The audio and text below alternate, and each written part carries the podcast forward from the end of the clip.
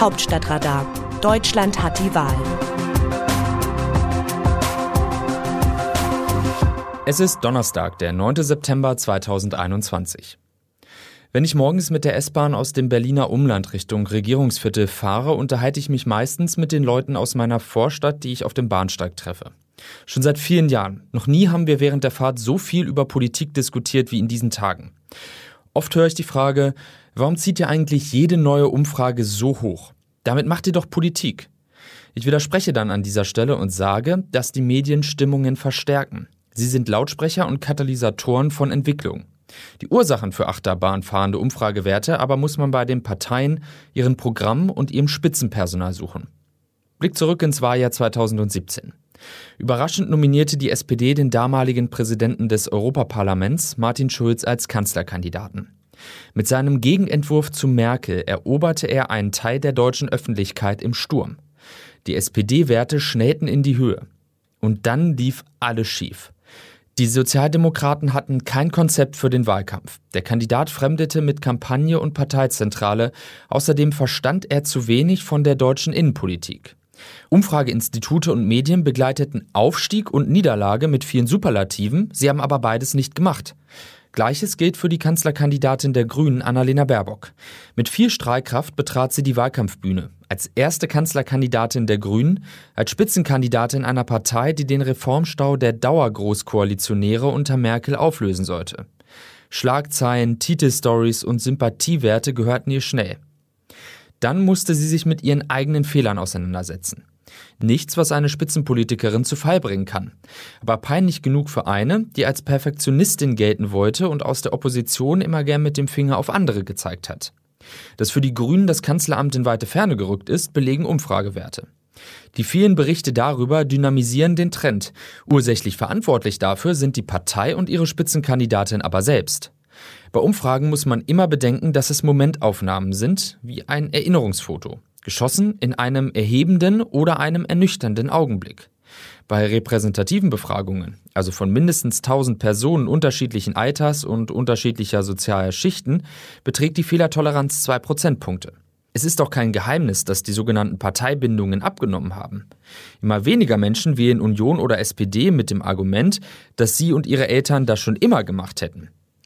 Im Gegenteil, der Anteil derjenigen, die sich erst auf dem Weg ins Wahllokal überlegen, wo sie eigentlich ihr Kreuz setzen, liegt inzwischen angeblich bei 20 Prozent. Hinzu kommt in einem Wahlkampf wie im Jahr 2021 eine Verunsicherung der Bürgerinnen und Bürger, wem sie eigentlich das Land anvertrauen sollen. Im Vorfeld der vergangenen drei Bundestagswahlen bestand die größte Aufregung darin, dass sich die Vertreterinnen und Vertreter aller Parteien, außer der Union, über Merkels Schlafwagenstrategie, kurzer Fachbegriff, asymmetrische Demobilisierung, beklagten. Und am Ende blieb Merkel Kanzlerin. Diese Option entfällt nun. Aktuell stehen die Zeichen darauf, dass die Strategie von SPD-Kanzlerkandidat Olaf Scholz aufgeht, als Wahlkämpfer Merkels Stil zu imitieren und sich politisch an sie anzuschmiegen. Scholz klebt wie ein Bonbon an Merkels Jackett und zum großen Kummer der Union bekommt Merkel es nicht abgeschüttelt. Das Rennen ist aber noch nicht gelaufen. Bei den Landtagswahlen in Brandenburg, in Sachsen und in Sachsen-Anhalt drohte jeweils eine AfD-Mehrheit im Parlament. Diese Umfragewerte motivierten viele Bürgerinnen und Bürger, die jeweils amtierenden Ministerpräsidenten mit ihrer Stimme zu unterstützen. Taktisches Wählen nennt man das. Es kann bei einer Wahl also zur paradoxen Situation kommen, dass die Umfrageinstitute am Ende über Wochen falsch lagen, weil die Wählerinnen und Wähler deren korrekte Prognosen mit ihrer Stimmabgabe korrigierten.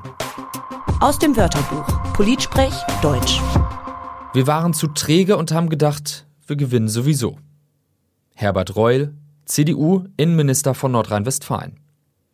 Wenn die Fehleranalyse über einen vergeigten Wahlkampf einsetzt, bevor die Wahl überhaupt verloren ist, dann steht es schlimm um die Partei. Die Kritik am Unionswahlkampf kommt zudem ausgerechnet von NRW-Innenminister Herbert Reul. Er ist ein politischer Vertrauter von Armin Laschet. Die beiden haben sich gegenseitig manches zu verdanken. Dass nun ausgerechnet Reul den Wahlkampf kritisiert, ist ein weiterer Nackenschlag für den Kanzlerkandidaten der Union. Zumal der Parteifreund noch einen draufsetzt und fordert, die Union brauche jetzt ein Thema, ähnlich wie die Grünen das Klima hätten. Ein identitätsstiftendes Thema für eine Partei muss über Jahre, gar Jahrzehnte aufgebaut werden und lässt sich nicht im Wahlkampfendspurt aus dem Hut zaubern. Das weiß eigentlich auch Herr Reul. Wie sehen die Demoskopen die Stimmung im Land? In dieser Woche gibt es mal wieder ein Superlativ zu melden.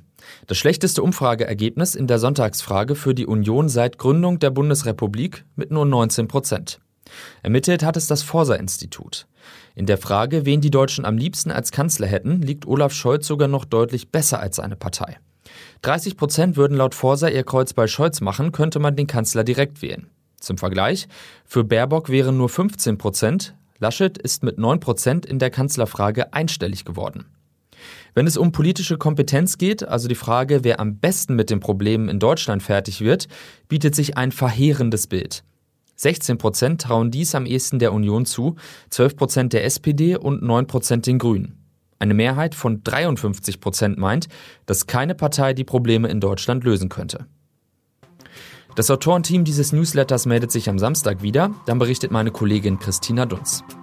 Text Eva Quadbeck, am Mikrofon Dennis Pützig.